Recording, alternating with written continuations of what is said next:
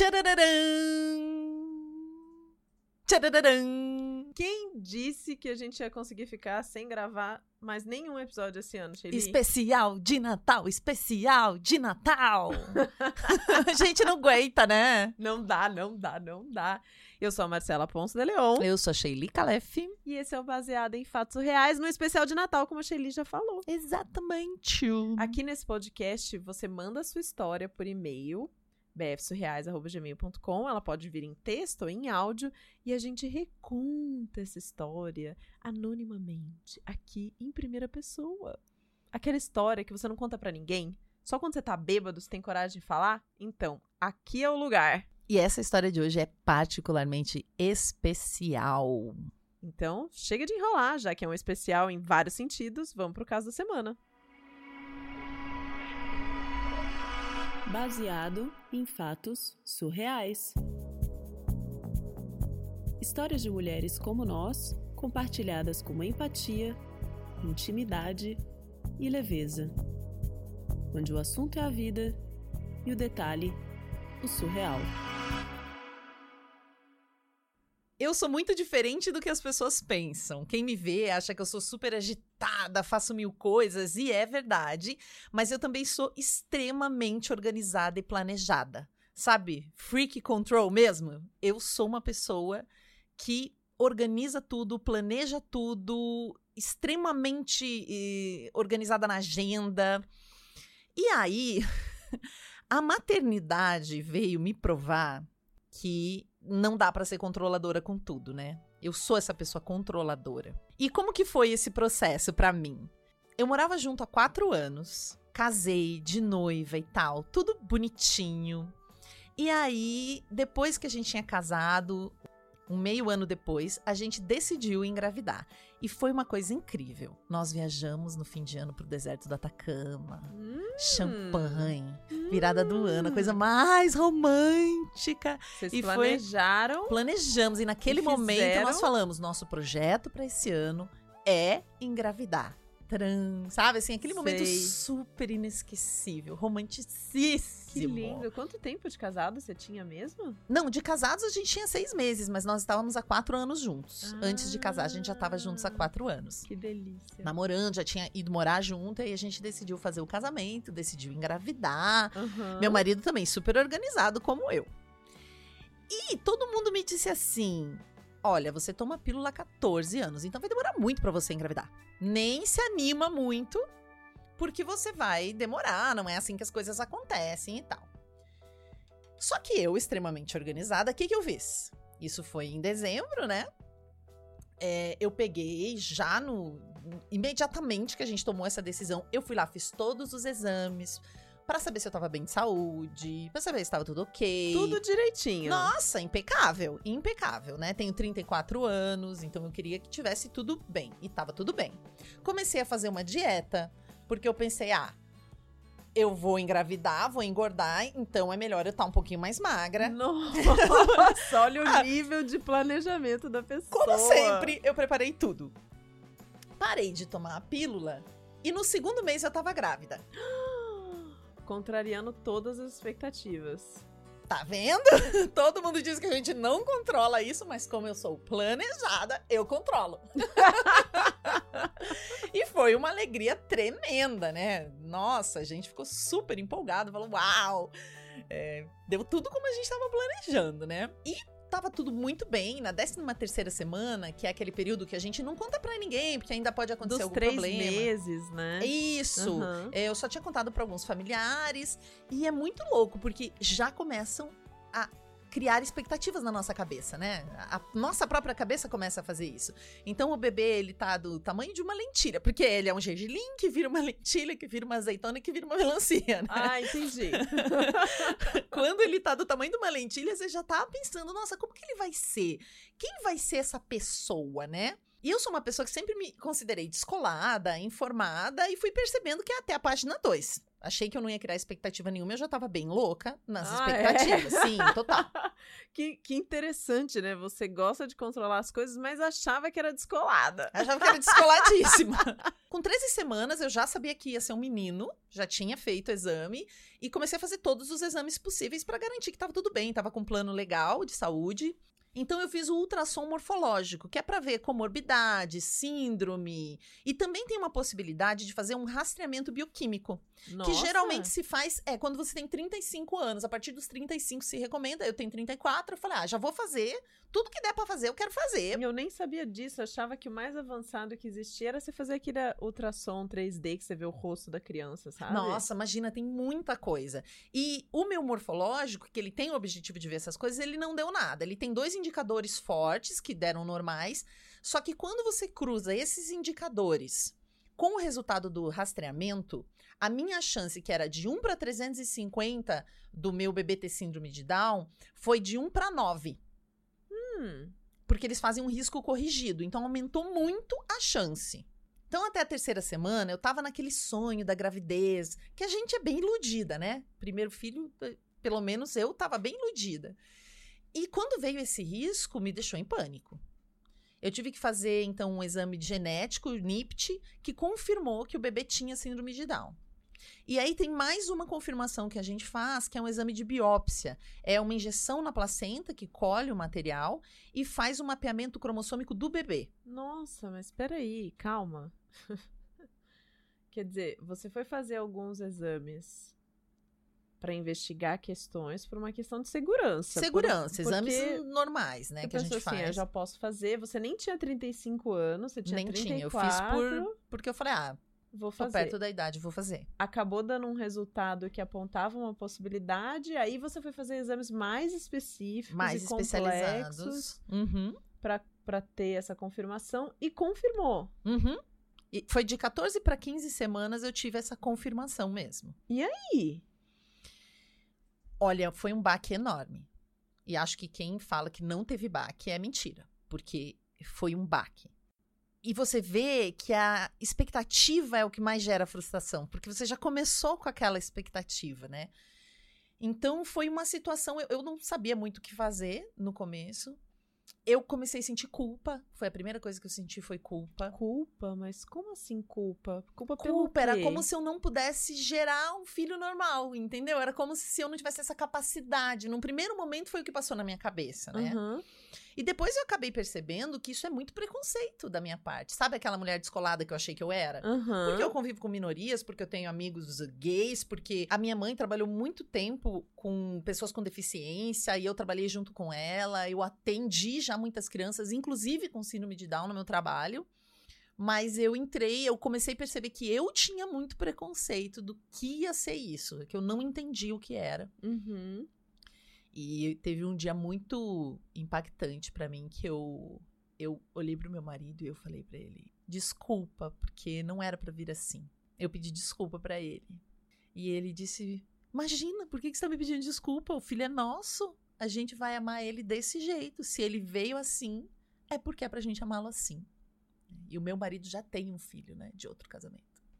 Então foi assim, talvez o momento mais é, que eu tava mais desesperada, mas foi o momento também que eu voltei pra realidade, assim, entendi por onde que a gente ia, né? Então, conversei com toda a família e comecei a receber um apoio muito grande, né? E eu tenho um amigo que fala que eu lido com os problemas fazendo festa. e é verdade. Então, o dia que a gente teve essa confirmação mesmo, a gente fez uma festa. De- uma, uma festa, uma festa na nossa verdade? casa. É, chamamos, tinha uns 12 amigos, vinho, bate-papo, uma festa assim, uma comemoração, uma celebração. A gente resolveu fazer isso celebrando. Porque apesar desse baque inicial, eu ressignifiquei isso rápido. Porque eu sou realmente uma pessoa ágil e eu sou descolada, né? Eu sei que isso parece estranho falando assim, mas é verdade, né? São dessas complexidades do ser é, humano, a gente né? é muito mais complexo do que parece. Então eu fui pra internet, eu comecei a acompanhar pessoas, projetos, Foi se informar, que é o que você faz Isso! sempre, né? Exato, aprender os termos corretos, né? Porque a gente fala coisas com preconceito sem perceber. E- no começo eu ficava com raiva do jeito que as pessoas falavam comigo. Olha como as pessoas falam assim. Elas falam como se tivesse que ter um, um prêmio de consolação. Quando eu conto que eu tô grávida e que é um, que o meu bebê tem Down, a pessoa fica com dó né? Dá pra ver ah. a expressão de dó na cara da pessoa, ah. por ser meu primeiro filho, por eu ser jovem, tipo a família ideal, né? Bem casada, digamos assim, tinha tudo para ser o perfeito no que se espera do que seria perfeito. Não que meu filho seja imperfeito, mas você entende na construção. E daí, quando eu falava que tinha Down, a pessoa dizia assim: ah, mas ele vai ser muito carinhoso. Nossa, eles são muito fofos como se ela tivesse que compensar o fato dele ter essa, essa questão da síndrome de Down. E não é por mal, sabe? É, é porque a gente não sabe lidar mesmo, Não sabe, né? e eu acho que eu faria a mesma coisa. Uhum. Pensando, eu faria a mesma coisa. E aí, na sequência, foi uma bomba atrás da outra. No fim das contas, é, isso acabou virando o menor dos meus problemas. Porque metade dos bebês com Down tem uma cardiopatia, é, um problema no coração e precisa fazer uma cirurgia. Hum, ah, então além de ter todas as questões que já fazem parte da síndrome, ainda tem um complicador. Uhum.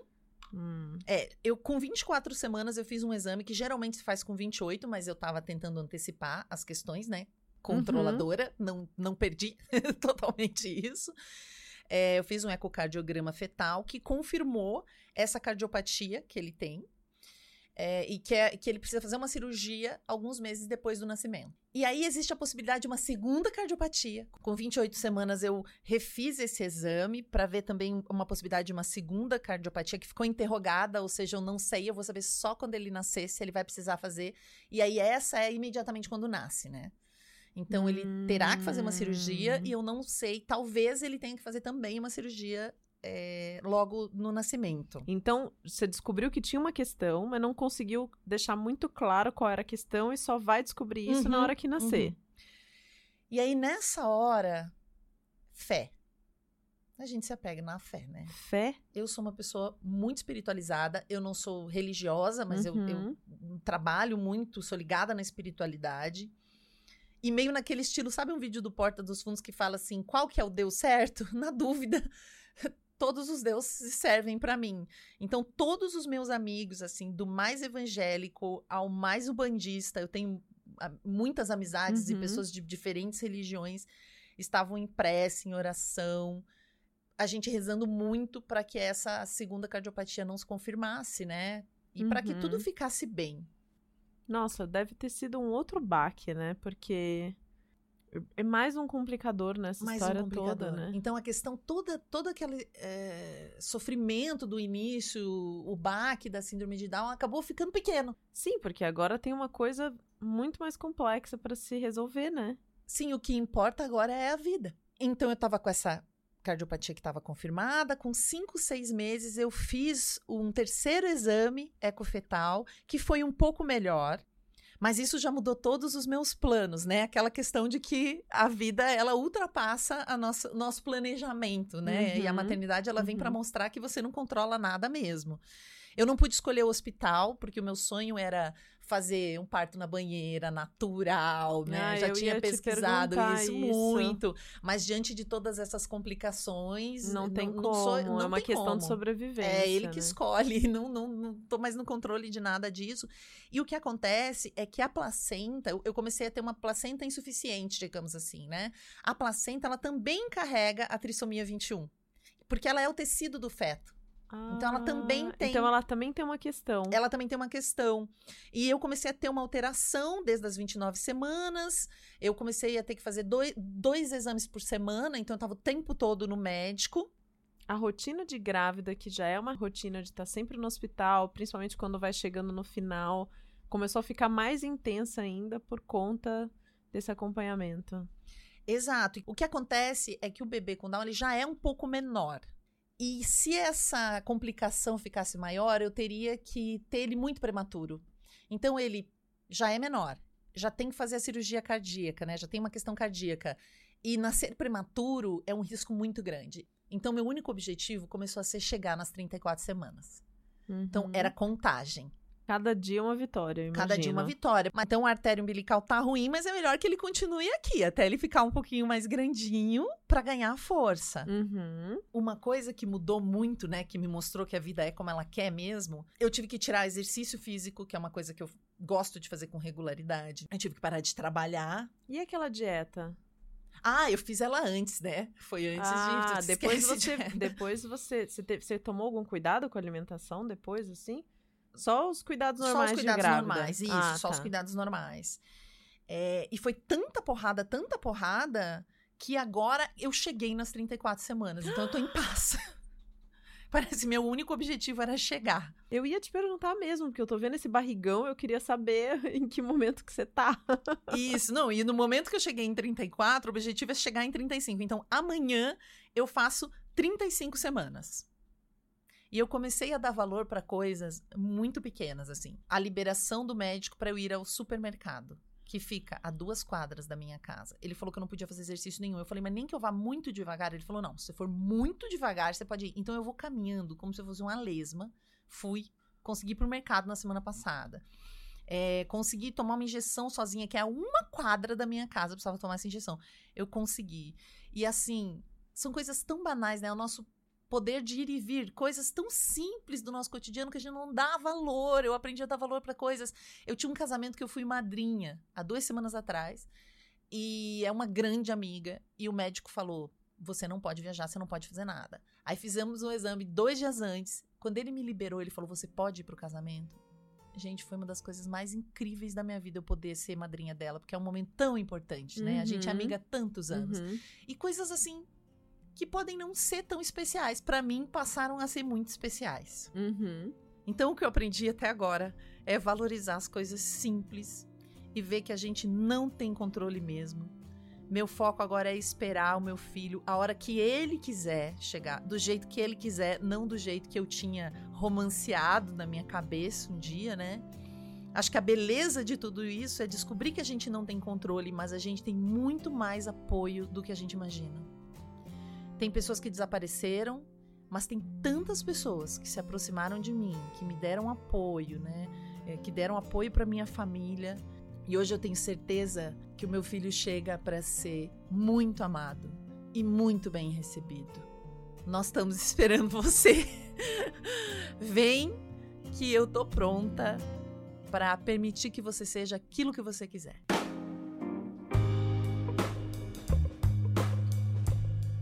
Não consigo comentar, Shelly, agora. Ai, Puta merda. É tudo Que- que eu tenho pra falar. Que coisa, não? que coisa. Que coisa. É tão bonito, né? Você vê uma uma mãe nascendo junto com um filho, né? É um processo que acontece é, em todos os casos. Em todos os casos de maternidade, né? E a gente quis trazer esse caso pelas particularidades dele, que faz a gente despertar para outras questões, né? Primeiro, essa da, da vida ser a coisa mais importante no final das contas, né? E, e segundo, de que como quando a gente tá numa situação que testa os nossos limites, a gente passa a olhar com consciência para essas coisas pequenas do dia a dia que normalmente a gente não, não dá atenção, né? Do que a gente pode e o que não pode. Não dá. A coisa da é amizade realmente também, né? importa. O saco de sal. Falam que a gente tem que comer um saco de sal junto pelo tempo, né? Que até dá um saco de sal, mas os problemas. E, e as tuas gravidezes, Marcela? Porque eu não tenho filhos, mas a Marcela tem dois. E, e eu acho, não sei se vocês sabem, é, um filho da Marcela tem 16, a filha da Marcela tem 16 e o filho tem 14. Tipo, eles são maiores que a gente. E você se conectou com quando você teve com a tua são- expectativa? eles Como foi quando você são. descobriu que tava grávida? Uf. Quando eu descobri, é, eu namorava há pouco tempo e, na verdade, eu nunca tinha planejado ser mãe. Ah, é? É, e foi um, foi um acidente, assim. Foi um acidente com muitos testes, né, pra ele acontecer. Porque a gente era bem é, imprudente, não, tinha, não foi nada, não foi nada planejado, nada calculado. Inclusive, eu tomei pílula do dia seguinte. Olha. É, e, enfim, um recado pra vocês, moçoilas, que se você se acontece a fecundação na hora, não não Não a- tem pílula do Po- dia seguinte que resolve. não tem pílula do dia seguinte que resolva. Pode acontecer, claro, de dela provocar um aborto, né? Porque isso Sim. tá lá na, na, na, na, na bula, né? É, e aí foi uma surpresa muito grande, mas eu, eu. Foi uma surpresa recebida com muito amor e muito carinho por todo mundo que estava envolvido, né? Eu fiquei surpresa, mas muito feliz. E eu lembro, assim, quando eu fecho o olho, eu lembro da cena da enfermeira vindo e dizendo parabéns, trazendo o resultado do exame, porque a gente foi fazer um exame no hospital. E aí, naquele momento, nossa, e agora? E durante toda a gravidez, é realmente, independente da situação, a gente passa tentando entender o que vai acontecer, como é, né? O que, que vai mudar no seu corpo, como é aquela outra criança, essa coisa dos tamanhos. Eu lembro que na época, aquela revista americana Time lançou um especial onde viam fotos dos bebês em cada uma das etapas. Então, quando ela fala da lentilha, da ervilha, no- do gengilim, então tem tipo fotinhos e microscópicos e tal. E aquilo é, é um mundo muito novo, assim. E até o momento que eu tava na sala de parto e a minha filha nasceu. E eu peguei ela no colo, até aquele momento eu não tava entendendo ainda o que tava acontecendo, sabe? É a hora que a ficha cai. É na a hora, que, a acontece. bicha, é, na hora que a bicha cai no colo. e na verdade ela não cai completamente, né? Ela vai sendo. É um, é um, é um, é um processo, assim. Ele acontece do momento que você é, descobre que tá grávida e ele continua acontecendo até hoje. Porque tem o, tem o aprendizado de você pegar aquela criança no colo, tem o aprendizado de você deixar aquela criança andar, tem aquele aprendizado de você escutar quando aquela criança tá formando a personalidade dela, né? E as demandas que ela tem que não são, são as mesmas que as suas. Uf. E lidar com expectativa, né? Eu tenho uma colega que ela teve, o segundo filho dela tem Down também. E ela me disse que o maior aprendizado dela, né? Eu fui conhecê-los. Ai, são duas crianças insuportáveis de maravilhosas. E ela disse que o maior aprendizado dela foi sobre expectativa também. Porque a primeira filha, que é uma menina, ela olhava e pensava assim: o que, que ela ia ser? Se ela ia ter netos? Ah, será que ela vai gostar disso? Será que ela vai gostar daquilo? E o filho vem ensinar pra ela que não dá pra esperar nada, porque assim, o tempo dele andar é um tempo diferente, o tempo dele comer é um tempo Uhum. diferente. Então, tudo é uma conquista e ela aprendeu a estar no presente com esse filho, sabe? Sem ficar no- que, que vai acontecer ou no que, que já foi, ela tem que ficar totalmente presente. É isso que ele pede pra ela, né, e pro marido. E é isso que ele vem ensinar e ele é muito fofo. Então eu quero agradecer demais por essa história, demais, demais, demais. É, que seja tudo do jeito que a vida quiser, né? Do que jeito que a vida quiser, que né? seja que maravilhoso. Essa jornada dessa família seja incrível, seja incrível. A gente já sabe que nesse momento que o episódio tá indo pro ar, essa criança já nasceu. Está entendeu? bem, está, está na unidade intensiva de tratamento, né? Não, eles ainda não conseguiram levar o bebê pra casa. Faz pouquinho tempo que ele nasceu, mas ele está o melhor possível, assim, está com a saúde boa. Muito obrigada por ter compartilhado essa história com a gente. Muito obrigada a você, ouvinte, que tá com a gente aqui nesse finalzinho de ano. Tá quase virando 2020. Junto com a gente. Estamos muito ansiosas para começar com a próxima temporada, com os novos episódios, com mais casos. Então continuem mandando pra gente, né, Sheili? No nosso e-mail, bfsurreais.gmail.com. E a gente quer encerrar esse ano com uma mensagem para você que acompanhou, né, essa nossa jornada em 2019. Olha, a Má fazendo surpresa? Vai ter mensagem? Vai, uma mensagem então. ó. Mas começa primeiro porque eu não pensei. Tá bom, vou, falar, eu tenho coisas pra falar. Que esse ano foi um ano espetacular. Claro que politicamente a gente tá com questões, mas eu sinto uma revolução muito verdadeira acontecendo no mundo e eu sei que a gente faz parte dela. Que você que tá nos acompanhando também.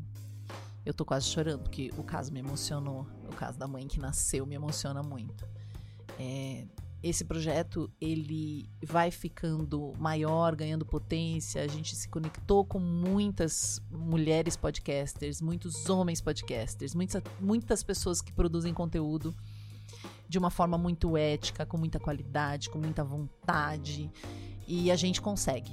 Eu termino esse ano com a certeza de que nós construímos o mundo do jeito que ele tá e que nós podemos construí-lo de uma forma totalmente diferente, que todas as ações importam. Então, tira aí seus projetos da gaveta, suas ideias, entre em contato com as pessoas que você quer entrar em contato, não perde tempo, porque nós temos uma capacidade enorme como seres humanos de mudar a realidade. A gente tem um amor muito grande que quando a gente coloca ele para agir é impressionante. Agora, como que eu dou meu recado, né? é verdade, Shelly, que bom que você lembrou desse nosso amor para colocar os projetos no mundo. E a gente se conectou não só com pessoas incríveis que estão colocando seus projetos, né? Mas a gente se conectou também com tantas mulheres incríveis por trás dessas histórias, né? A gente Ai. teve a oportunidade de conhecer algumas ouvintes pessoalmente, uhum. de estender conversas depois de, de gravar episódios, de conectar pessoas por conta dos assuntos dos episódios que a gente gravou, né? E para mim, assim, o último encontro presencial que a gente teve lá em Belo Horizonte, a gente conheceu uma ouvinte tão querida, a Luciana. Ela nem usa redes sociais. Gente, ela não tem redes sociais. Ela fez até um pedido, porque quando a gente divulga a oficina, que o encontro, a gente só fala, vê lá nas redes sociais. E ela não conseguia saber, porque ela não tem redes sociais. E foi tão lindo encontrar, conhecer essas pessoas, ouvir o feedback, enfim, crescer. Esse ano de 2019 foi um ano de crescimento intenso e muito, muito gostoso. Então, a gente termina aqui com o nosso muito obrigado para todos vocês que estão conectados com a gente, com uma expectativa grande de que 2020 a gente amplie ainda mais essa conexão e possa continuar fazendo esse trabalho de compartilhar as histórias das mulheres reais e que são surreais. Até o próximo caso surreal. Esse episódio foi editado por Nicole Galtero.